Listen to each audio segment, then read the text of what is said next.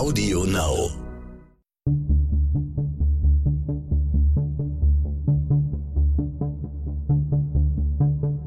Wie überführt man einen Mörder? Warum werden Menschen zu Tätern? Und welche Abgründe können in jedem von uns stecken? Im Sterncrime-Podcast Spurensuche erzählen Ermittler und Spezialisten über ihre spannendsten Fälle und die Herausforderungen ihres Berufes. Über Jahrzehnte galt in Hamburg kein Tatort ohne Thomas Hirschspiegel. Wann immer es brannte oder Schüsse fielen, war der Chefreporter der Hamburger Morgenpost als einer der ersten zur Stelle, weil er nachts den Polizeifunk abhörte. Er schrieb über die Reeperbahn, St. Pauli und Clanchefs, Zuhälter, Rockerbanden, Auftragsmörder, über Kiez, Kriege und Polizeiskandale.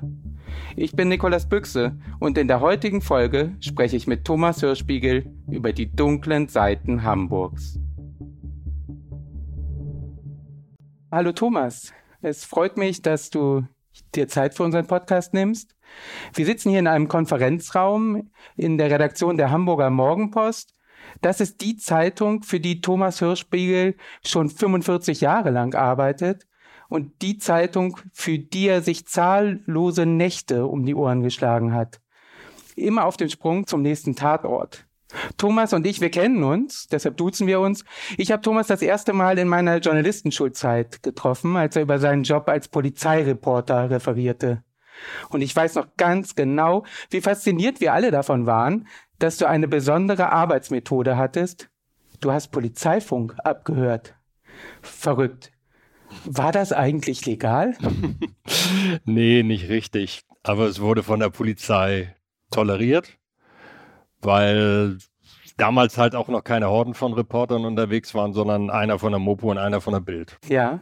Wie hört man allerdings denn überhaupt Polizeifunk ab? Also das war kurios, weil es gab auch damals schon sogenannte Scanner, aber ich habe mit dem Radio angefangen. Das hat mir, ich war damals 14, 15, Bote einer Apotheke und äh, eine meiner Kundinnen, eine Prinzessin Sachsen-Weimar-Eisenach, mochte mich und hat mir ein Radio geschenkt. Und auf diesem alten Radio mit so einem Drehrad konnte man die Skala bisschen weiter ausweiten. Und da fanden sich die Feuerwehr- und Polizeikanäle. Der Empfang war furchtbar, aber ich bin dann in der Wohnung, lebte bei meiner Mutter noch in die Küche gezogen, da war der Empfang gut. Und da habe ich dann übers Radio den Funk Tag und Nacht gehört. Also in der Küche geschlafen auf einem Sessel. Auf einem Sessel geschlafen? Ja, auf so einem Schlafsessel. Ganz anders als die Teenager das damals wahrscheinlich gemacht haben. Die haben im Radio die Hitparade gehört. Ja, ich habe Funk gehört. Ja. Hast Funk gehört. Und bin dann mit dem Rad irgendwo hingefahren, weil ich hatte ja noch keinen Führerschein. Ach, du bist dann auch hingefahren. Du wolltest das ziehen. Du hattest so einen Drang. Dann nee, so habe ich angefangen. Also ich habe erst, die Idee war schon mit der Kamera. Ich habe mit 13 meine erste Kamera gekriegt, äh, dorthin zu fahren und Bilder zu machen und habe dann schnell auch äh, Zeitungen die Bilder angeboten, schon mit 15, 16. Was faszinierte dich daran, an die Tatorte zu fahren? Also meine Mutter war eine der ersten Polizistinnen nach dem Krieg in Hamburg. Mein Partneronkel war Hauptkommissar bei der Polizei. Mein Vater war Unfallchirurg. Man hatte so ein bisschen einen Bezug in solche Dinge. Eigentlich wollte ich Polizist werden, aber die hatten die Bewerbung mit 16, 17 nicht richtig bearbeitet. Ich wollte aber einfach an Tatorte und habe ich gedacht, naja, irgendwelche Möglichkeiten hast du noch, Rettungssanitäter, das war nichts für mich. Und habe ich gesagt, naja, wirst Fotograf und machst Unfall- und Tatortbilder. Am Anfang bist du aber ohne Auftraggeber losgefahren. Ne? Du bist einfach nur zum und Tatort ohne gefahren. Ohne Presseausweis, nur mit Kamera. Ja. Und, und, da warst du wahrscheinlich aber doch nicht unbedingt ein gern, gern gesehener Zaungast. Ach, äh, es waren andere Zeiten. Also ja. es war einfach, die Leute waren entspannt. Es gab, wie gesagt, nicht einen großen Aufmarsch von Kamerateams oder so. Und oft war ich der Einzige und Erste. Da habe ich schnell meine Bilder gemacht, kam dann auch mit denen ins Gespräch und habe natürlich ein bisschen geflunkert und habe gesagt, ja, ich bin für mal für die Bild, mal für die Morgenpost, mal für das Abendblatt, war ja noch nicht da. Habe ich denen ein bisschen was erzählt und dann ging das auch. Und du hast dann ab einem gewissen Zeitpunkt immer mit diesem Hintergrundrauschen des Polizeifunks geschlafen. Ja, also zum Schrecken meiner Mutter, die dann ja zeitlang ihre Küche nicht benutzen konnte, weil ich da halt immer war. In meinem Zimmer, also war der Empfang so schlecht. Das hat sich dann geändert, als ich bei der Mopo war, war ich 17. Da habe ich mir die ersten professionellen Scanner besorgt. Also Funkabhörgeräte, nicht keine Radios. Und dann konnte ich wieder in mein Zimmer, lebte immer noch bei meiner Mutter, in meinem Zimmer liegen Aber am Bett standen diese Funkgeräte und liefen die ganze Nacht. Und du hast nicht im Schlafanzug gelegen? Doch, aber daneben lag dann schnell, weil ich nachts vor eine Panzerkombi von der Bundeswehr. Ich war noch bei der Bundeswehr zwischendurch, habe aber weitergearbeitet und habe da meinem einem Offizier so eine sogenannte Panzerkombi der Bundeswehr abgeschnackt, also mit Teddyfell gefütterten Overall. Und dann im Schlafanzug in den Overall rein, in die Schuhe und dann ab. Das Zimmer war ebenerdig, es hatte einen Balkon, auf dem Balkon stand das Rad und dann bin ich durch den Garten mit dem Rad dann zu den Tatorten gefahren. Und was hat deine Mutter dazu gesagt? Boah, die fand das gut. Also die, die war froh, dass ich vielleicht schnell einen Beruf finde. Mein Bruder war ja Künstler und das ist sie zwar auch toleriert, sehr freundlich, aber freute sich, dass der andere vielleicht mal Geld verdient. Okay, sie hat aber nicht gesagt, Junge, du musst doch schlafen. Du kannst dir doch nicht nee. immer die Nächte um die Ohren nö, hauen. Nö, meine Mutter war, war grundentspannt und sie hat auch nicht gesagt, du musst doch zur Schule, musst du Abi machen sie hat mich immer unterstützt. Wie schläft man denn dann eigentlich, wenn man den Polizeifunk im Hintergrund hat und jederzeit eigentlich im Unterbewusstsein ja registrieren muss, es passiert was, ne? Ich bin relativ früh ins Bett, 22 Uhr du schläfst du so ein und das murmelt so vor sich hin. Hier ist ein Unfallkatastrophal, hier ist eine Ruhestörung, hier ist eine Schlägerei und das gibt einem auch so ein ruhiges Gefühl, man weiß ja überall, was los ist. Und wenn man Blaulicht hört, wir lebten halt in der Nähe der Feuerwache 13 und auch der Polizeiwache, damals 31, heute 17. Das gab ein gutes Gefühl, ich schlief dann meist schnell ein. Und dann hast du ja die Tiefschlafphase, da hast du nicht viel mitgekriegt, aber so war mal 22 oder 23, 24, so ab zwei, drei Uhr war man eigentlich, ist man wieder da. Und das heißt, dann wurdest du durch den Funk geweckt. Die Polizei, Funksprecher oder auch die Peterwagenbesatzung, wenn die Action hatten, also Schießerei auf St. Pauli oder so, dann waren die laut, die schrien, brauchen dringend Unterstützung, brauchen Notarztwagen, brauchen, hier wird geschossen. Das hat mich geweckt und dann ab ging's los. Hast du da noch einen Polizeinotruf, der dich aufgeschreckt hat aus dieser Anfangszeit in Erinnerung? War zu viel. Also man war eigentlich jede Nacht unterwegs und ähm, zwei, dreimal die Woche in St. Pauli. Äh, also einzelne Dinge dafür sind die aus der ersten Phase, ja doch, äh, Überfall auf einen Goldhändler in einem Hotel in Roter Baum. Das war spannend. Also das war ein Messehändler, der Koffer hatte mit Goldschmuck im Millionenwert. Der kam aus Ida Oberstein oder so. Und der war auf der Messe in Hamburg und ist mit diesem Schmuck im Koffer in das Hotel in der Nähe der Roten Baumchaussee gegangen. Und als er den Koffer verlassen hat, ist ein Typ auf ihn zu mit einer Spritze und hat seiner Mitarbeiterin eine Spritze in den Arm gerammt, worauf ihm schlecht wurde. Und dann hat er eine Pistole gezogen, kam Komplize und die haben dann äh, Schmuck im Wert von mehreren Millionen Mark damals geraubt, sind entkommen. Und da bin ich mit dem Rad hin, war der Erste am Tatort, hatte exklusiv alle Bilder von den Opfern, von alles Möglichen. Die haben auch mit mir nett geredet. Wie gesagt, das waren andere Zeiten, das war entspannt. Und das war so das erste Ding, was dann auch mal so bundesweit lief. Da war ich schon bei der Morgenpost und die hat damals mit dem Kölner Express zusammengearbeitet, mit der äh, Münchner Abendzeitung. Und das waren so die ersten Bilder, wo ich auch in den Blättern was drin hatte. Angefangen professionell hast du mit 17 Jahren? Mit 17 Jahren, ja. Am 1.6.1977. Das Datum weißt du noch ganz genau? Das weiß ich noch. Ich weiß auch noch, was ich den ersten Monat verdient habe. 871 Mark. 871 1000 waren mir versprochen worden. Aber es wurde dann schnell mehr. Hattest du denn irgendeinen Trick, dass du so oft als Erster am Tatort warst? Naja, also so intensiv Funk gehört nachts hat damals keiner. Die Kollegen, die damals professionelleren Kollegen bei Bild oder Abendblatt, also die alten Hasen, also beim Abendblatt wurde gar kein Funk gehört. Und bei der Bild, die haben sich eher auf so ein Rufsystem, sogenannten Europieper verlassen von der Feuerwehr. Das heißt, wenn die Feuerwehr was Interessantes hatte, drückte die diesen Alarm und dann piepste das in einem Smartphone großen Gerät, es piepste nur und dann sah man eine kleine Leuchte, die eins blinkte dann oder war, war rot und dann wusste der Bildreporter, oh, da ist was los und dann musste der bei der Feuerwehr anrufen und sagen, hier ist Fritz Meier von der Bild, was gibt's denn? Dann sagte er, Großfeuer auf der Peute. Aber so richtig durchgehend Polizeifunk gehört, nachts hat keiner. Du warst da schon. Das war, war ich Marktführer, ja. Ja. Ah. Du hast dann Ende der 70er angefangen und in den 80ern warst du ja so richtig im vollen Saft dann. Ne? Wie waren denn die 80er und 90er Jahre für dich in St. Pauli? Wir mhm. reden ja jetzt oft, dass ja so eine Historisierung, die stattfindet über St. Pauli und da begegnen uns dann Verbrecher, Schläger und Geschäftemacher. Mhm. Das wirkt ja wie so ein irrer Spielfilm, wenn man die mhm. Geschichten sich anhört. Und die haben dann solche Spitznamen wie der schöne Misha, der Beetle Vogeler oder Karate Tommy. Mhm. Namen zu groß für, für die wahre Geschichte, oder? Naja, es war natürlich ein Traum. Also A, weil du hattest Verbrechen, die dann auch in der Öffentlichkeit stattfanden, wie zum Beispiel das, der, der, der Doppelmord in, äh, im äh, Bordell im späteren Eros Center, wo zwei Typen drei andere killen wollten, zwei tot. Karate Tommy damals dann sich, weil er Sportler war, zur Seite gedreht, Streifschuss. Und er behauptet bis heute, dass er dann eine geschlossene Tür mit Sprung durchbrochen hat. Also er war auch ein Kavenzmann, also ja. ich glaube, damals an die 100 Kilo Muskelmasse. Und so ist er dann rausgekommen. Und dann hatten wir die Bilder vor der Tür. Also andersrum, die beiden Toten lagen in diesem Büro vom Puff, Obererdgeschoss. Und da stand ich und einer von der Bild dann vor der Tür, nachts um zwei oder wann immer das war. Und da war es dann langweilig von den Bildern her. Wir warteten darauf, dass die in Särgen rauskamen, aber das war auch nicht so der Brecher. Und ich hatte damals Kontakt zu Leuten, Street Boys, Gangjungs, die da auch waren. Und die sagten, bauen wir dir eine Eselsbrücke, kannst du ins Fenster fotografieren. Und das haben sie gemacht und konnte ich auch tun. Blöderweise habe ich dann nicht die Leichen drauf gehabt, sondern den von der Kripo, der gerade die Leichen untersucht und mich doof anguckt. Oh nein. Hat nicht funktioniert.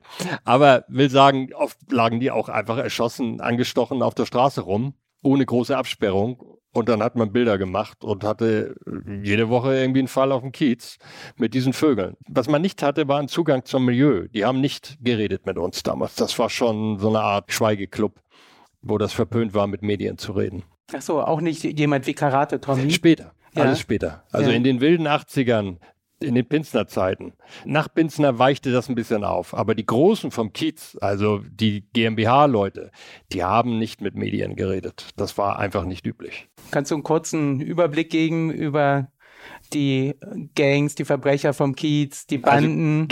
Also, also Karate Tommy zum Beispiel. Wo soll man anfangen? Also ja. wenn man die GmbH ist eigentlich Dreh- und Angelpunkt. Also GmbH bestehend aus den äh, Vornamen der vier Mitglieder, Gerd, Mischa, Biedel, Harry die haben über Jahre, fast ein Jahrzehnt äh, im Kiez quasi einen Großteil der Prostituierten kontrolliert und abgezockt und ausgebeutet.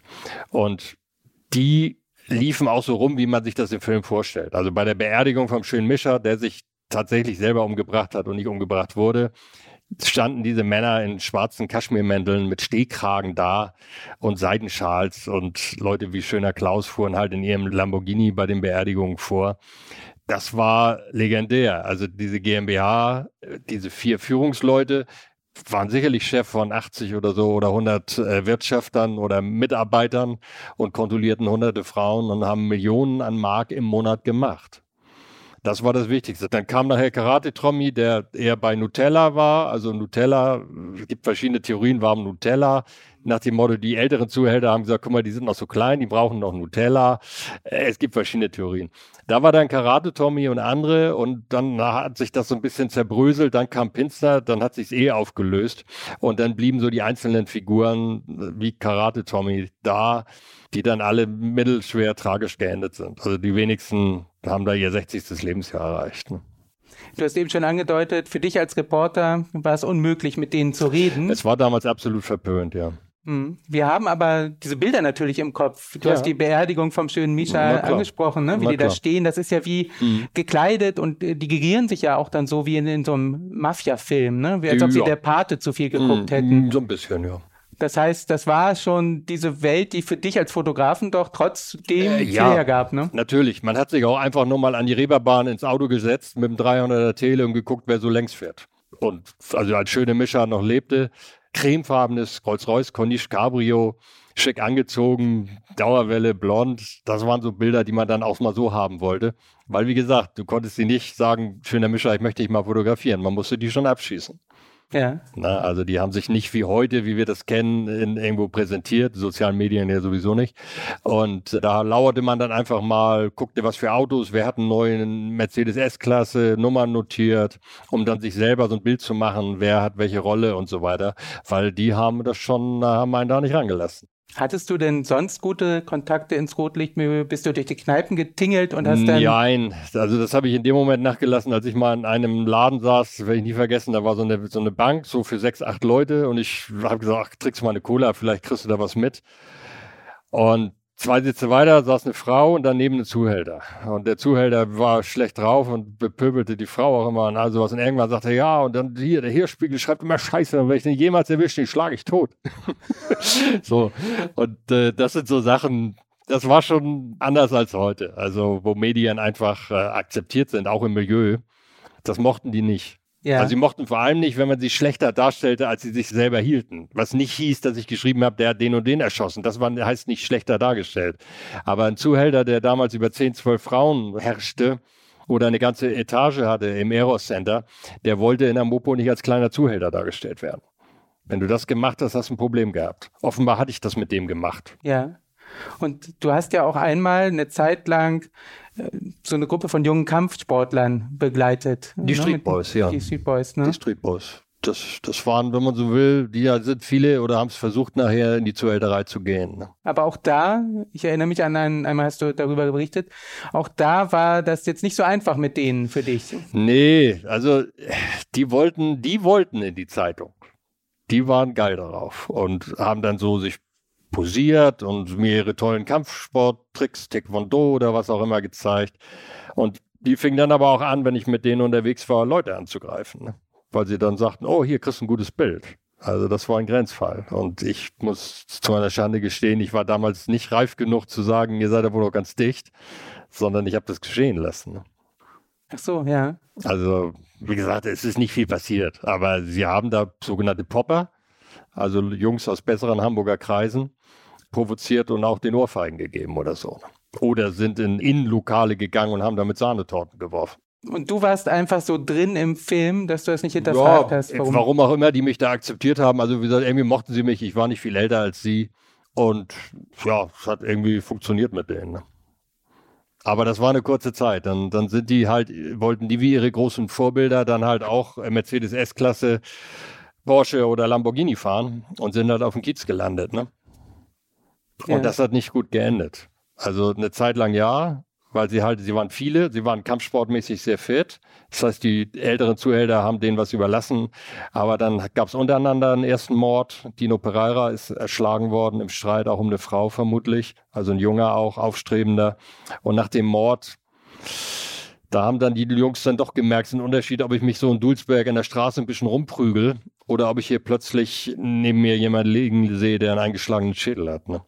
Und du warst dann ja auch bei einer Beerdigung? Ich war bei der Beerdigung mhm. von Dino Pereira, habe Bilder gemacht und da endete dann aber der nette Kontakt, weil da habe ich den Fehler gemacht, halt zu schreiben, mich ein bisschen über sie lustig gemacht, so als möchte gern Zuhälter dargestellt, die mit irgendwelchen billigen Dreier BMW oder VW Golf vorfahren, anstatt mit S-Klasse, Mercedes oder Porsche oder was auch immer. Und das haben sie mir übel genommen und äh, da gab es ein Treffen nochmal in Charlies Nightclub Hamburger Berg und da sind sie auf mich los. Und du wusstest von nicht, du ahntest nichts? Nö, sie riefen an und wollten eigentlich ein paar Bilder von der Beerdigung und das habe ich halt immer gemacht, sowohl bei der Polizei als auch im Milieu, wenn die Bilder wollten. Es gab ja halt kein Internet, man wollte ja noch ein Foto von einem Tatort oder von jemandem. Dann bin ich hingefahren zur Kontaktpflege, habe die Bilder in Polizeiwachen oder auch im Milieu abgegeben, um dann mit denen zu reden. Und ich dachte, das sei so ein Treff. Ne? War es aber nicht. Was nee, war denn da? War, waren zehn Mann und die sind auf mich los. Äh, es war ein Glücksfall, da war halt ein enges Lokal. Ich hatte immer nur einen vor mir stehen und so ein bisschen Kampfsport konnte ich auch und konnte ihn dann abblocken und bin dann da mit leichten Verletzungen raus, konnte aber meine Fotos retten und bin dann erstmal in die Davidwache gegangen, habe einen Kaffee getrunken. Ne? In der Davidwache zum Kaffee trinken? Ja, Hamburger Berg, Davidwache ja, ja, ist so genau. um die Ecke. Und das, die, das, mit denen da geredet. Und okay. dann, ja, war die Sache dann auch erledigt. Ich habe das auch eingesehen. Also ich kann die verstehen. Ich bin ja niemand böse. Du hast dann aber weiter gearbeitet da, ne? Du, du hast ziemlich abgebrüht, kann man das sagen? Ach ja, ja, klar. Das war man. Also man war Adrenalin gesteuert deswegen habe ich diese Street Boys auch relativ gut verstanden, weil das war auch deren Motiv. Ne? Die wollten raus aus der Langweile eines normalen Lebens. Und meine Lebensperspektive war auch, ich wollte mich einfach nicht langweilen. Ich wollte einen Job, wo ich viel Adrenalin habe. Und so war es halt. Polizeireportern wird ja oft vorgeworfen, dass sie sich zu wenig um Verbrechensopfer kümmern mhm. und den Tätern und ihren Taten zu viel Raum geben. Hast du da auch mal die Erfahrung gemacht oder wie bist du damit umgegangen? Also, wir haben da Fehler gemacht, natürlich. Also A kam man an die Opfer sehr leicht ran, weil Betreuung, wie es heute gibt durch Psychologen, Polizeipsychologen und so weiter, dass die Mordkommission bei einem Tötungsdelikt die Angehörigen abschirmt und sich um die kümmert, das gab es nicht. Das heißt, da hast du Fälle gehabt, Hammerbrook, Nachbarsjunge 16, 17, ermordet den Nachbarsjungen 7 nach sexuellem Missbrauch. Halben Tag danach bist du bei der Opferfamilie. Lassen dich rein, man trinkt Kaffee, man redet darüber. Beim Reden brechen die Weinen zusammen, man fotografiert das das war also etwas, eine Grenzüberschreitung, die man heute nicht mehr machen würde. Aber damals war es normal. Du hast doch in allen Zeiten, nicht in allen, Abendblatt nicht, aber in Bild und Mopo sahst du immer die Angehörigen der Opfer, die dann auch geredet haben. Aber wir haben das auch ausgenutzt. Das muss man klar sagen. Die Leute waren oft natürlich psychisch eigentlich gar nicht in der Lage. Da wir aber die einzigen Menschen waren, die dann da geklingelt haben, kam dann ein Gespräch. Und das hat man journalistisch verwertet. Das würde man heute wohl anders sein.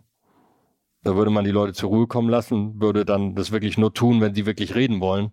Aber damals klingelte man unmittelbar, nachdem, wie gesagt, gerade Kind aus der Familie ermordet wurde, da, hat mit denen geredet, hat sie fotografiert und hat Bilder gemacht. Ja, aber daraus, aus diesen Gesprächen, wuchs da manchmal auch mehr. Du hast mir erzählt, dass du vielen Leuten, die du getroffen hast, vielen Angehörigen von Verbrechensopfern auch geholfen hast? Vielen weiß ich nicht, aber natürlich erinnert man sich auch an die Fälle, wo man dann, die Leute waren natürlich, das Leben lag in Scherben. Entweder war der Ernährer der Familie tot, ein Kind war tot, die Mutter ist umgebracht worden, dass man denen so ein bisschen, weil man so viele solche Fälle hatte, ein bisschen geholfen hat und gesagt hat, äh, wie läuft eine Beerdigung, ein bisschen was organisiert hat, den versucht hat, auch über eine Berichterstattung, dass den Leuten geholfen wird, aber ich will mir das nicht schönreden. Im Endeffekt haben wir die Leute schon ein wenig missbraucht. Also das war nicht okay. Es war einfach nicht okay. Weil natürlich, wenn dein Kind in der Straße totgefahren ist, weil in der holländischen Reihe in Hamburg-Altona jemand gerast ist. Ja, dann konnte man zur Familie gehen und sagen, wir möchten darüber groß berichten, um das anzuprangern, dass solche Leute durch ein Wohngebiet rasen und Kinder töten. Das kann man vertreten. Und durch unsere Berichterstattung haben wir es damals erreicht, dass erstmalig in Hamburg Tempo 30 eingeführt wurde. Da bist du Journalist, das kannst du vertreten, mit Opfern direkt danach zu reden oder mit Angehörigen. Bei einem normalen Tötungsdelikt, wird das aufgeklärt ist, gibt es da keine großen Gründe. Wenn es nicht aufgeklärt ist, klar, haben wir immer gesagt, bedenken Sie, wenn das groß in der Zeitung steht, wir drucken die Nummer der Polizei ab, erhöht sich die Chance, dass das Verbrechen aufgeklärt wird.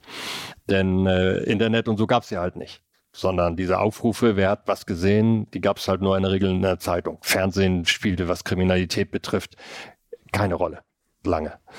Und äh, ja, es gab auch Fälle, wo dann sich eine Art Beziehung zwischen den Menschen und mir entwickelt hat. Also in einem Fall, da ist der Sohn mit 19 oder so an Drogen gestorben, an Heroin, dessen Freundin auch. Und die Mutter von diesem Sohn war völlig überfordert mit der Beerdigung. Und da habe ich dann gesagt, okay, ich organisiere das für sie.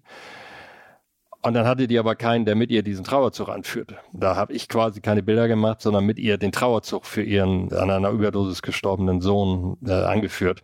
Und da habe ich selber für mich aber auch gemerkt, das kannst du nicht tun. Weil du musst irgendwann auch mal äh, sagen, das ist Job und das ist mein Privatleben. Aber wie gesagt, wir waren durch die Menge an Menschen, die hier unnatürlich starben in dieser Stadt, in den 80er, 90er Jahren, hatten wir einfach ein dickes Fell. Wie kann man sich das vorstellen? Du bist wie im Rausch wahrscheinlich durch die Stadt gefahren nachts. Es gab einen Notruf nach dem anderen. Manchmal gab es einen Rausch, ja. Und manchmal gab es tatsächlich einen Rausch. Man musste sich auch wach halten. Und manchmal langte auch nicht nur Kaffee, sondern man nahm Ephedrin oder irgendwelche Pillen. Nahmen damals viele. Also vom Apotheker angefangen, Ärzte, Sanitäter, Polizisten, Wachmacher. Und dann bekamst du, gerade wenn du Ephedrin, konnte man relativ frei kriegen damals als Tablette. Äh, das pushte dich richtig. Du hast für diesen Job deine Gesundheit riskiert und einmal ja auch dein Leben, kann man ja so ja, sagen. Ja, also wie gesagt, ich war ja am Anfang nur Fotograf eigentlich und habe nur Infos geliefert und ja, von Einsatzstelle zu Einsatzstelle und ja, Feuer war immer etwas, was ich irgendwie mochte. Also sorry. Also, Wegen der Bilder? Ja, Feuer und es prasselt und Feuerwehr kommt und so, das Gefühl, was vielleicht auch manche Feuerwehrleute kennen. Zumal, wenn man weiß, hier wird nie, ist niemand in Gefahr. Und so war es bei einem Feuer im Industrieviertel Billbrook. Da brannte halt eine große, ein Reifenlager brannte. Und ich bin auf, äh, um eine Übersicht zu machen, ins, äh, eine Lagerhalle daneben aufs Dach und bin dann durchgebrochen. Acht, sieben, na, sieben, acht Meter auf Beton, quasi durch so ein Oberlicht. Da war es mal anders. Dann lag ich auf der Trage und der Kollege von Bild machte Bilder von mir, wie der Notarzt sich um mich kümmert. Das war mal ein Rollenwechsel, der vielleicht auch nicht so ganz verkehrt war. Was ist mit dir passiert nach dem Unfall? Du warst schwer verletzt? Ich war schwer verletzt, aber wie es so schön ist, keine Schmerzen gehabt. Also der Körper, Adrenalin und Co. hat alles äh, gedämpft. Ja, Wirbel drei bis fünf waren gebrochen, Fuß gebrochen. Hand gebrochen, innere Organe versagt, aber das haben die relativ gut wieder hingekriegt. Also nicht relativ, sondern sehr gut. Danke, Krankenhaus St. Georg, konnte wieder laufen. Aber sie haben halt keine Physio mit mir gemacht oder so. Und deswegen habe ich leider seit einiger Zeit, äh, einigen Jahrzehnten chronische Schmerzen. Aber besser als Rollstuhl. Ne? Hat dieser Unfall deine Einstellung zum Job verändert? Zum Job glaube ich nicht. Natürlich bin ich ein bisschen vorsichtiger auf Dächern geworden, aber die Einstellung zum Leben verändert. Inwiefern? Indem man mehr überlegt hat, was ist denn jetzt wichtig für mich und was lasse ich an mich rankommen? Also ein Streit mit dem Chef oder so. Das war mir immer, wo andere Leute, oh, ich muss zum Chef oder so, ja, und so was, was soll mir denn passieren? Also dieses Gefühl, man war eigentlich, äh, eigentlich schon tot. Also dieses, was Leute auch sagen, die einen Flugzeugabschutz überleben und lebt weiter. Dann ist man in vielen Dingen angstfrei und auch bewusster. Also habe mich anders ernährt, ich habe mehr Sport gemacht und all solche Dinge. Man hat das Leben nochmal neu eingeteilt und ich bin, so komisch das klingt, nach diesen drei Wochen im Krankenhaus damals lebensfroher wieder aufgestanden. Und bewusster wahrscheinlich, wie du sagst, wenn ja. man viele deiner Kollegen als Polizeireporter sieht aus viele, diesen Jahren, aus ja, diesen Jahrzehnten, die sind nicht alt geworden, oder? Nee, da leben viele nicht mehr. Also Alkohol war ein Megathema damals und viele äh, haben dann irgendwie, äh, einer hat sich erschossen nach Streit mit seiner oder nach Scheidung, Trennung von seiner Frau. Und wie gesagt, ich sag, drei Viertel hatten ein Alkproblem. Und dann so ein Klassiker, wenn es dann nicht mehr ging im Job wegen Alk, dann wurden die abgeschoben und wurden Gerichtsreporter. Weil, ne, du gehst morgens Gericht auf der Bank, schreibst mit und gehst dann wieder ins Büro. Das ging auch mit Alkohol. Ne? Ja. Das Autofahren als Polizeireporter nicht so gut. Es war ja schon auch ein stressiger Job, muss man sagen. Habe ich nicht so erfunden. Aber ein Wettkampf immer. Es gegen war ein, die Bildzeitung. Ja, es war die, die, die, die Mopo, die Meier, die erste Boulevardzeitung Deutschlands war oder ist. Im Standort Hamburg, wo Bild eine mega große Redaktion hatte. Die wichtigste Redaktion für Bild. Bild, die Zentrale war damals ja noch in Hamburg. Und dann waren wir immer so die Underdogs. Es war ein bisschen David gegen Goliath. Und ich war David. Und das war ein Riesenansporn für mich, aber das habe ich eher positiv gesehen. Das hat mich mega gefreut, wenn ich was hatte, was Bild nicht hatte. Also das Exklusivfoto, was Bild nicht hatte. Und am tollsten war es, wenn dann die Bild-Zentralredaktion am nächsten Tag bettelnd anrief und sagte, können wir das Foto auch haben? Ne? Oh ja, ein süßer Sieg, ja. Das war äh, die Krönung. Ja. Und du hattest ja auch überhaupt die ganze Zeit ziemlich viel zu tun in den 80ern und 90ern. Wenn man mhm. so deine Schlagzeilen mhm. aus der Zeit liest, dann klingt das ja auch so, als sei Hamburg im Verbrechen versunken. Ne? Da gibt es so Schlagzeilen wie Drogensumpf St. Georg, Polizisten wollen weg, Uhlstedt, Sexgangster entführt und missbraucht zwei Kinder, Tja. Pöseldorf, Mordanschlag auf Arzt, Bild steht, zwei Tote bei Streit im Schnellimbiss. Man muss sich da nur zwei Ausgaben greifen Wahnsinn, und hat ne? diese Schlagzeilen. Ja. Ja, es gab wirklich, also äh, die Konferenzen habe ich selten besucht, aber dann, wenn ich dann den dritten Mord angeboten habe, hat der Chefredakteur dann gesagt, ah, nun komm du mit deinen Morden immer, es wird auch ein bisschen viel. Und dann hast du teilweise einen Mord dann auf Seite 6 gehabt. Die beiden weiteren Morde waren dann hinten Dreizeiler Mini-Meldung oder so. Das kann man sich heute gar nicht mehr vorstellen. Also war früher doch nicht alles besser. Es war von der Kriminalität, ja. war es wirklich schlimm in dieser Stadt. Das hat einerseits, wie gesagt, ein bisschen damals mit dem Milieu zu tun gehabt. Das hat ganz viel mit Drogen zu tun gehabt, mit Beschaffungskriminalität. Also ich wage mal die Schätzung, dass damals Dutzende alte Menschen ermordet wurden von Junkies, die Geld für den nächsten Schuss brauchten. Also viele sind auch aufgeklärt, aber du hattest quasi jeden na, beinahe jede Woche hattest du einen alten Menschen, der in der Regel in seiner Wohnung ermordet lag, ausgeraubt. Und das alleine war also eine Menge an Delikten, dann Sexualdelikte an Kindern. Gott sei Dank heute viel weniger. Gab es damals teilweise Jahre, Juni 81 mit drei Kindermorden, das muss man sich mal vorstellen, in Hamburg. Oder ähm, äh, die beiden Jungs sind Michael und Harlug in Boberg und äh, Isabel in der Grenze Bergedorf-Wendorf. In einem Monat, 1981. Du beschäftigst dich gerade sehr viel mit deinen alten Fällen. Mhm. In der Hamburger Morgenpost schreibst du jetzt regelmäßig in der Wochenendausgabe mhm. jeweils über einen Kriminalfall, den du nochmal aus deinem umfangreichen Archiv holst und nochmal aufbereitest. Jetzt erscheint demnächst auch noch ein Podcast mhm. über deine Arbeit. Was denkst du denn, wenn du jetzt ins Archiv steigst und dir nochmal die alten Fälle anguckst? Also ich habe äh, bei diesen Fällen angefangen so ein bisschen mit St. Pauli, Hells Angels und so. Also, wo man auch im Nachhinein sagt, auch lustig. Oder auch, du hast ganz gut gearbeitet oder so. Jetzt habe ich aber angefangen auch mit Tötungsdelikten mit Kindern.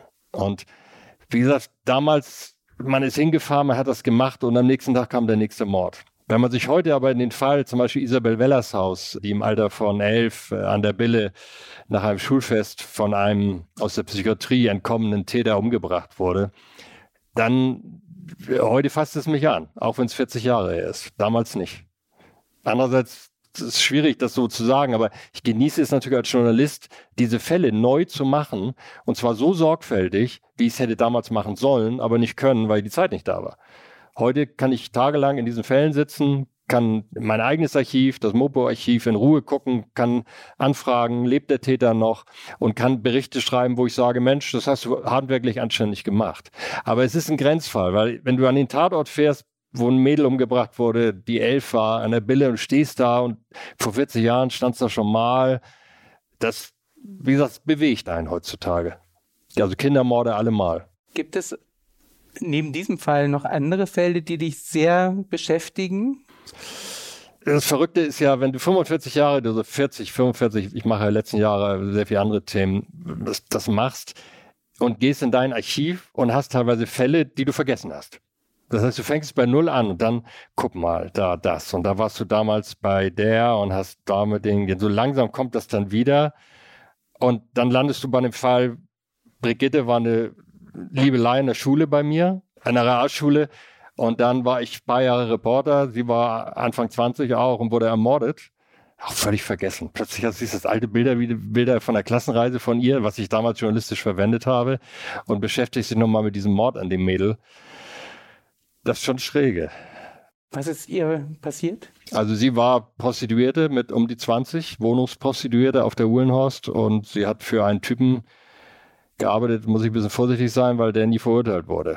Aber es stand im Raum damals, dass er, weil sie nicht mehr anschaffen wollte, für ihn den Killer gedungen hat und sie hat töten lassen in der Wohnung. Und jetzt erinnere ich mich gerade, es gab eine Lebensversicherung und der hat dann etwa 500.000 Mark, 250.000 Euro kassiert und sich davon eine Luxuswohnung an der Elbchaussee gekauft. Wow. Und du hast damals über den Mord an deiner Klassenkameradin ja, ja. berichtet. Also du, du, du, das war so, die Pressestelle war ja kein Internet und so, die riefen dann meist an oder man rief die an und sagte, ja, das ist ein Mord, da liegt eine Ermordete, fahr mal Kanalstraße, Uhlenhorst oder so. Und dann vor Ort, ja, können wir einen Namen haben, hm, Kripo ist noch zurückhaltend. Wenn der Fall dann nicht aufgeklärt war, sind sie ja oft an die Öffentlichkeit gegangen und dann hieß es ja, ich sag, wie heißt sie denn, Brigitte Weben? Und dann klickerte das natürlich. Ne?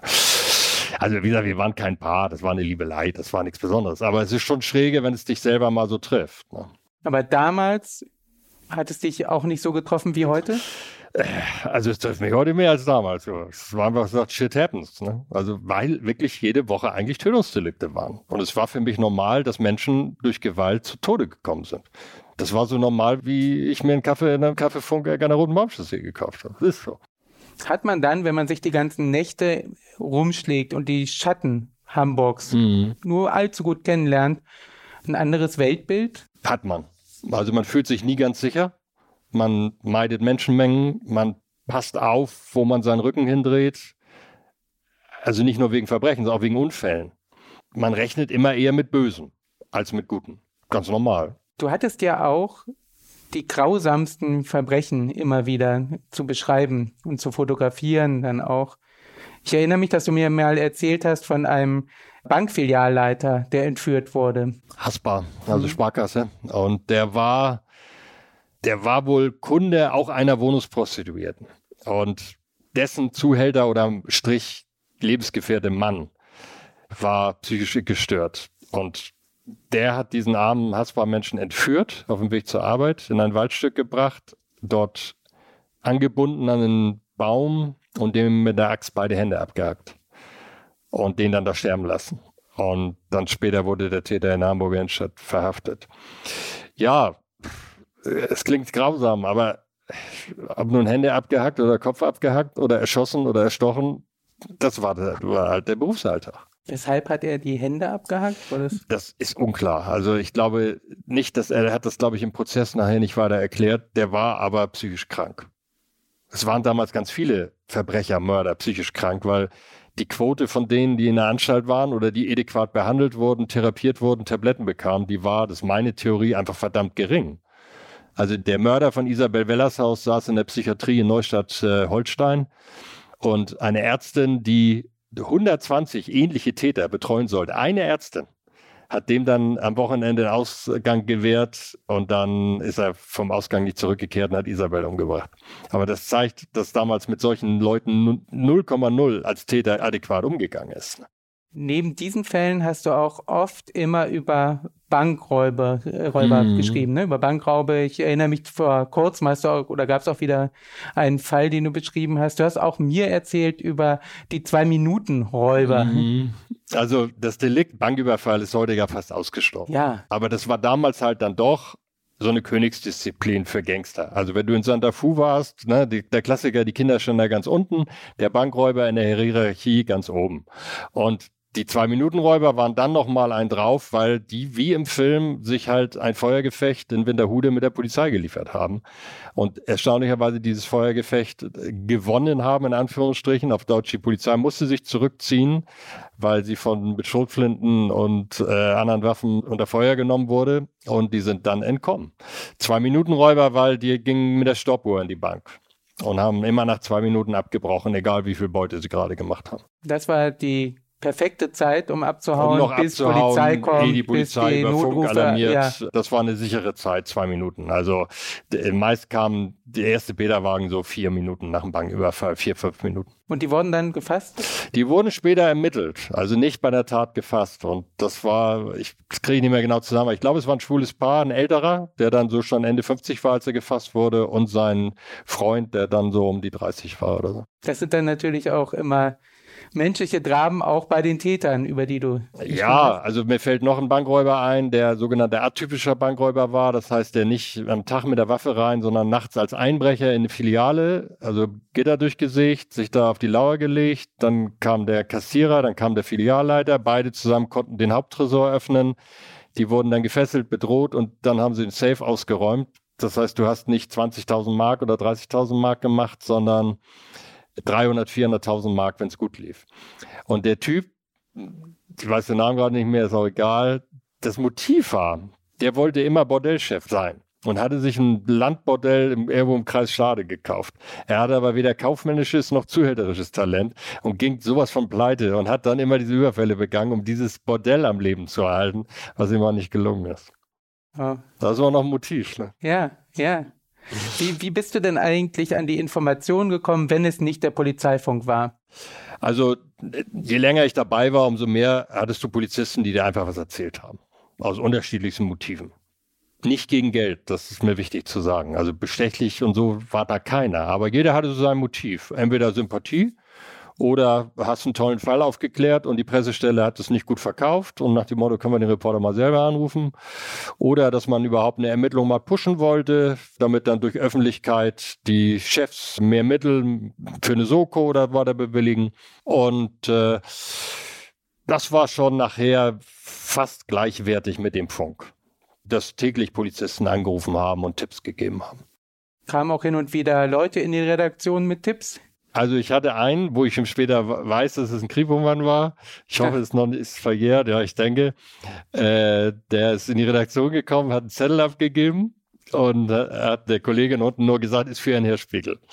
Und ich komme runter und da stand nur drauf, Lotto, King Karl, Doppelpunkt, Verhaftung wegen Kokain. es stimmte.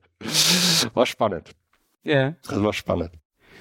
Und es gab auch einen Tippgeber, dem hast du mal 10.000 Mark bezahlt. Nee, mehr. Also mehr 10 sogar. Dollar, Dollar, 10 Dollar waren Dollar, das, Dollar. ja. Das war halt Milieu-Kiez, damals Ringo Klemm, große Nummer auf dem Kiez geflüchtet, bei einer Großrazzia über die Dächer, ging um den Vorwurf auch des Kokainhandels im großen Stil. Er ist nach Costa Rica geflüchtet. Kannst du kurz erklären, wer Ringo Klemm war? Ringo Klemm, Reinhard Ringo Klemm, äh, gelernter Fischer, war einfach eine große Nummer. Also Chicago war sein Laden am Hans-Albers-Platz und da hat er halt eine relativ große Gang gehabt. Vor Pinsner schon, aber auch um Pinsner herum und danach. Und nach Pinsner, genau, ist er dann, wo das mit Milieu und Zuhälterei und AIDS und HIV und Co. immer schlechter wurde, wollte er halt ganz groß ins Kokain-Business einsteigen, wie viele damals. Aber er wirklich groß und hat es halt in Costa Rica versucht anzuleiern. Hat irgendwie nicht so richtig geklappt, obwohl es da so eine kleine Exilgemeinde von gescheiterten Rotlichtleuten gab in diesem Land. Und äh, da war er dann aber über Wochen. Und alle fragten sich, wo ist er? Und dann rief halt ein Informant an und sagte, ich weiß, wo er ist. Ich bin in Costa Rica. Ich kann euch ihn hinbringen. Kostet aber, ja, 10, 10.000 Dollar, ja, eng kleinen gebrauchten Schein, bitte. Woher wusstest du, dass man dem Informanten trauen kann? Ja, wusste ich das? Nö, ich wusste das eigentlich nicht. Ich wollte mal nach Costa Rica. Naja, ich war kleiner Lokalreporter und du warst nur in Hamburg und wir waren damals gekauft, gerade von Gruner und Jahr und hatten also mal äh, Geld in der Kasse. Und der damalige Chefredakteur war Wolfgang Clement, vor kurzem ja gestorben, eben späterer Ministerpräsident von Nordrhein-Westfalen. Dann habe ich mich mit Thomas Osterkorn vom Stern zusammengetan, der die Hälfte besorgt hat und die andere Hälfte kam von der Mopo, weil die Mopo halt wie gesagt zu und Jahr gehörte und dann landete ich da bei der Kasse von Gruner und Jahr bei so einem braven Buchhalter mit Krawatte und der mir dann 10.000 Dollar in gebrauchten Scheinen gab. Der guckte mich auch an, als würde ich davon Drogen kaufen wollen. Naja, wir hatten einfach ein gutes Gefühl mit dem Typen, dass der nicht spinnt. Weil er hat so viele Details erzählt und wir hatten ja ihm ja nichts überwiesen oder vorher Geld gegeben. Und warum soll der zwei Reporter nach Costa Rica einfliegen lassen, wenn er nichts hat? Dem war ja auch klar, der war aus dem Milieu, dass wir dem nicht Kohle geben für nichts. Und so war es dann auch. Und das ist ja auch eine große Geschichte. Das ist eine große Ringo Geschichte Klemm, gewesen. Die Polizei sucht ihn, er Ja. ist geflohen, die, alle Reporter suchen ihn und ihr habt den heißen Tipp. Kannst du erzählen, wie es dann weiterging? Also wir haben den getroffen in einem schäbigen Hotel und da wollte er dann das Geld dann doch. Und da haben wir natürlich gesagt, du komm, ver vergiss es. Ich habe ihm eine Anzahlung gegeben und dann heißt es, musst du uns sagen, wo er ist. Wir hatten auch einen Mietwagen und dann hat er uns halt Orte gegeben und er mit in den Mietwagen und hatte dann über andere Mittäter Ringo Klemm beispielsweise zum zentralen Platz von San Jose, der Hauptstadt von Costa Rica, bestellt. Da saß dann Ringo und dann habe ich ihn halt mit einem 300er Tele oder auch 600er abgeschossen. War schon ein schönes Gefühl, weil wie gesagt, ganz Deutschland suchte den, BKA war eingeschaltet und so weiter. Und dann war aber die Idee, diese Bilder, damit reisen wir zurück nach Hamburg und dann die Polizei zu doof, die tollen Starreporter finden den meistgesuchten Kiezkönig und überhaupt. Was für ein Scoop das Was gewesen wäre. Ja. Theoretisch, aber der Informant hat halt auch seine 10.000 Dollar, vermutlich die gleiche Summe vom BKA kassiert. Und unser Glück war damals nur das BKA, halt Beamte brauchten länger, ehe sie in Costa Rica waren, aber sie waren dann doch da und haben dann mit dem örtlichen Einsatzkommando den Zugriff vereinbart. Und so war es auch. Also sie haben den Ford Tornado, in dem damals Clem unterwegs war, filmreif abgestoppt, mit einer Maschinenpistole in den Motorraum geschossen und ihn rausgeholt. Und das lief dann auch deutschlandweit leider über DPA und andere Medien. Und äh, die örtlichen Reporter darf man auch nicht unterschätzen. Die haben dann auch ihn in der Verhaftung fotografieren können, was wir nicht konnten. Also die durften ins Gefängnis, wir nicht. Und die Bilder hat sich dann die Wild blöderweise besorgt und so sahen wir dann gar nicht so gut aus. Doof gelaufen. Aber ihr habt dann noch einen Versuch äh, gemacht, sind, oder? Dann saß er da in Auslieferungshaft und beschwerte sich rüber, dass es halt morgens, mittags und abends äh, dunkle Bohnen gibt zum Essen und er kein Klopapier hat und all sowas. Dann haben wir gesagt, na fahren wir mal hin, vielleicht hat er ja Lust mit uns zu reden. Aber mm, wollte er nicht. Wir sind ins Gefängnis gekommen. Wir standen auch vor seiner Zellentür und der Wärter hat irgendwie gesagt, hier ist Seniero Clem, hier ist Besuch aus Deutschland. Und der sagt nur, haut ab, verpisst euch, ihr Arschlöcher. Und da sind wir halt nochmal übers Gefängnis geflogen mit irgendeinem komischen einmotorigen Privatflugzeug, was furchtbar klapperig war, auch völlig verrückt, um halt so einem Luftbild zu machen. Und die hatten aber Wachtürme mit Maschinengewehren. Und äh, also wie gesagt, sie haben nicht geschossen, aber die Dinge auf uns gerichtet und dann sind wir schnell weggeflogen. also ich will sagen, wir waren auch ein bisschen naiv damals. Ja. Kam es denn auch vor, dass Leute sich bei dir gemeldet haben, über die du geschrieben hast? Sei es jetzt ein Verbrecher oder ein Opfer? Also es kamen aus dem Knast regelmäßig Anrufe. Man hat dann mit Leuten wie Blackie Mealing, also großer Kokaindealer, sich auch im Knast mal getroffen, hat mit denen geredet. Und zunehmend kamen aus dem Milieu nach Pinsner auch Anrufe und die wollten Geld für Infos. Das war schwierig. Wieso? Das waren oft also ich hatte einen, Bonnie Bonnet hieß der, großartiger Typ, also breit wie hoch. Und irgendwie, ja, äh, haben wir dann groß gemacht und der packt aus über die Hintergründe der Schüsse auf Pinsner. Sagen wir mal ehrlich, das war dann so eine Wahrheitsgehalt von 40, 45 Prozent. Ne? Also es war halt schwer zu verifizieren. Es kam dann später Kontakte auch zum LKA, zur Dienststelle organisiertes Verbrechen, wo man dann mit denen solche Infos verifizierte. Also auch so ein bisschen eine Grauzone. Als Reporter traf ich mich mit denen, habe dann mit denen über Kidsgrößen geredet, habe denen das gegeben, was mir so Informanten gegeben haben. Die haben das eingeordnet, haben mir dann ein bisschen gesagt, das stimmt, das stimmt nicht. Und umgekehrt, wie gesagt, ich hatte durch die Einordnung was und die hatten halt die Infos, die sie sonst nicht gekriegt hätten. Das war eine ganz gute Zusammenarbeit. Ne? Hm. Wie war das denn noch mit der Polizei? Du hast ja dann auch über Missstände äh, schreiben müssen, oder? Ja, also ich habe die Hamburger Polizei so erlebt, dass die austeilen konnte, aber auch einstecken konnte. Wenn die Kritik korrekt war, dass zum Beispiel irgendwelche Streifenwagen nicht richtig fuhren oder Benzin rationiert wird oder die Dienstkleidung beschissen ist oder sonst wo, so haben die akzeptiert. Also man muss halt bei der Wahrheit bleiben. Es gab aber auch Fälle damals von brutaler Korruption in der Polizei. Also namentlich, aber dafür die Wache zum Beispiel, korrupte Zivilfahnder, aber da diese auch hier im Knast landeten, hat die Polizei dann auch natürlich akzeptiert, dass es einfach unser Job ist, auch über sowas zu berichten, ganz klar. Mhm. Auch auf Seite 1, das war auch groß. Aber es gab auch dann mit der Polizei hin und wieder Absprachen, hast du erzählt? Es gab Absprachen. Natürlich mit der zunehmenden Drogenkriminalität und der Professionalität in der Drogenkriminalität hat man teilweise, wenn man einen Tipp bekommen hat oder ein Foto gemacht hat von Übergaben, Festnahmen, Kokainbereich, ein Jahr gewartet. Die haben ein Jahr ermittelt und dann hatte man aber nach einem Jahr auch einen guten Bericht. Aber es war immer eine Zockerei, weil äh, die Exklusivität einer Nachricht war einfach viel wichtiger als heute. Und du hattest ein Jahr immer Angst, oh, kriegt das die blöde Bild. Also da musste man schon viel Vertrauen haben. Aber so ein bisschen von beiden Seiten. Die Polizei musste mir, musste mir vertrauen, dass das auch ein Reporter war, der einfach sagt, okay, ich habe das, ich mache nichts. Ich musste denen aber auch vertrauen, dass aus der Dienststelle nicht irgendeiner dann doch bei Bild anruft und sagt, hier haben wir immer mal eben 100 Kilo Kokain gefunden und da sind Promis involviert oder sowas. Wenn du jetzt in dein Archiv immer wieder steigst, dann siehst du Fälle, an die du dich zum Teil, hast du ja eben erzählt, kaum noch erinnerst, nee, ne? an die Einzelheiten. Die und, ja, Aber ah. gibt es noch einen Fall, den du im Kopf hast, den du auf jeden Fall nochmal in der Wochenendausgabe näher beschreiben willst? Der dir wirklich ein Anliegen ist? Also es gibt so einen Fall, wo ich die Bilder habe und den Fall nicht mehr kriege. Und das, du siehst eine blonde, sehr gut aussehende junge Frau, äh, top angezogen, die sich Marilyn Monroe-mäßig zu mir umdreht und in die Kamera guckt. Ja. Und das zweite Foto ist ein Typen, wie die Karikatur eines Zuhälters mit langen Haaren, Goldkette und buntem Versace-Hemd, der in Handschellen abgeführt wird. Und ich kriege den Fall nicht mehr zusammen. Ich weiß aber, dieser Zuhälter hat einen anderen Zuhälter umgebracht im Streit um diese Frau.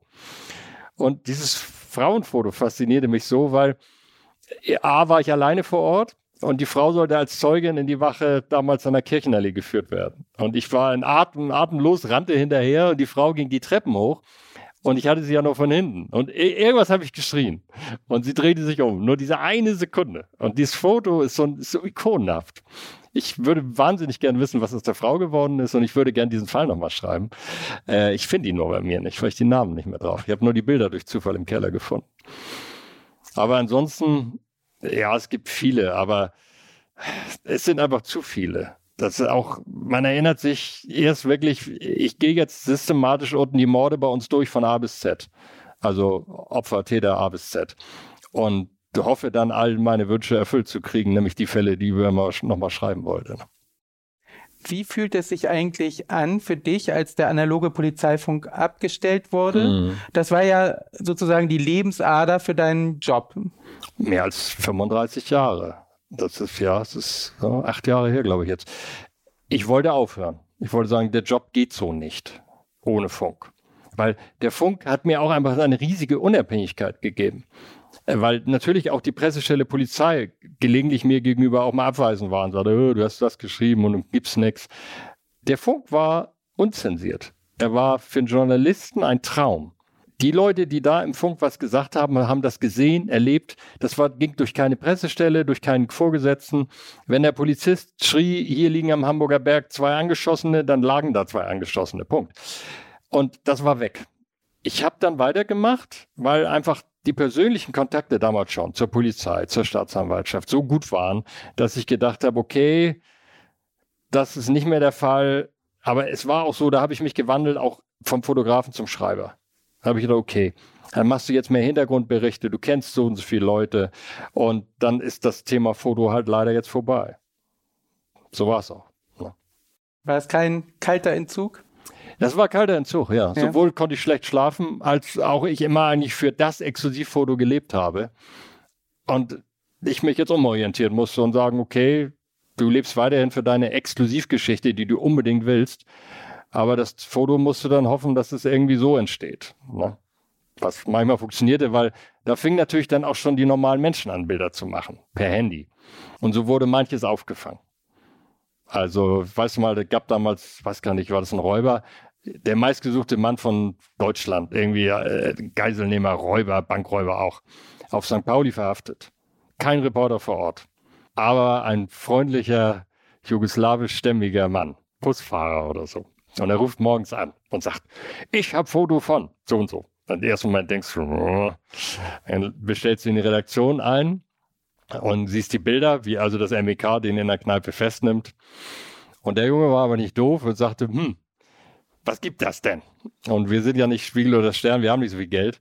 Und äh, dann hat es einen Poker gegeben, erstaunlicherweise zwischen uns und DPA. Und dann hat er nachher von uns 3000 Mark gekriegt. wir waren stolz, weil Bild wollte es natürlich auch haben. Und der war auch zufrieden. Also ja. war dann äh, das Exklusivfoto der anderen Art. Ne? Sowas gibt es ja heute dauernd. Ne? Stimmt, das hat sich ja komplett geändert. Das hat sich komplett Geschäft. geändert. Also die, die, die Leser, Reporter mhm. haben ja oft die besseren Bilder als die professionellen Kollegen. Und oft macht das dann ja auch keinen Sinn mehr, nachts noch loszufahren, selbst wenn man Polizeifunk hören könnte. Ja, also weil äh, irgendein anderer schon ein Handyvideo gedreht hat. Einmal das und es sind ja auch viel mehr Reporter heute unterwegs. Ne? Freie für Fernsehteams und äh, das gab es ja damals alles nicht. Wenn du früher nicht losgefahren bist, hattest du das Bild nicht. Heute hast du Riesenchance oder fast die Garantie bei größeren Ereignissen, dass es immer Bilder gibt. Im Nachhinein aber war es vielleicht doch auch eine Erlösung für dich, dass der Polizeifunk, der analoge, abgeschafft wurde. Allein für deine Gesundheit? Ja. Kann das sein? Ja, ich meine, das muss doch. ja an deinem Körper, aber auch an deiner mhm. Psyche gezehrt haben, dieses Leben, dieses Nachtleben. Hat es auch. Also ich habe das auch nur so, glaube ich, einigermaßen gut überstanden, weil ich halt viel Sport gemacht habe nach meinem Unfall, weil ich sehr gesund gelebt habe, weil ich eben Alkohol wirklich nur in Maßen konsumiert habe und dann auf der anderen Seite mich also halt gepflegt habe. Also dass ich halt gemerkt habe, auch mal eine Nacht durchgeschlafen, Urlaub gemacht. Ich habe acht Jahre lang keinen Urlaub gemacht, die ersten acht Jahre. Ich habe am neunten Dienstjahr meinen ersten Urlaub gemacht, mal zehn Tage nach Südfrankreich gefahren. Und das war wahrscheinlich auch hart, weil es keinen Polizeifunk ja, ja, gab, der was, dich in den Schlaf gewogen hat. So ein bisschen, hat. aber ja. man glaubt es ja nicht. Kaum war ich in Frankreich über die Grenze, habe ich den ersten schweren Verkehrsunfall gesehen und fotografiert. Also ohne Funk. Das war fast immer so. Erlebe ich heute noch. Also ich fahre ins Erzgebirge in die letzte Ecke und was erlebe ich? Ein Feuer, ein Unfall. Aber es mag Zufall sein. Ne? Das ist... Äh, ja, aber ich habe dann ja auch in der Berichterstattung öfter auch mal gemerkt, dass ich in Ausgleich war und weiche Themen gemacht. Also auch mal einen Restauranttest gemacht oder über Luxusuhren geschrieben oder Antiquitäten oder sogar mal über Kunst. Wie viele Stunden schläfst du heute? Viel. Also gerne neun bis zehn. Kann kaum einer nachempfinden, der nicht Nachtarbeit gemacht hat. Das Gefühl, äh, um zehn gehen wir noch früh ins Bett, äh, einfach zu sagen, ich kann heute durchschlafen, herrlich. Das ist einfach super. Ein Traum. Thomas, herzlichen Dank für das Gespräch. Gerne.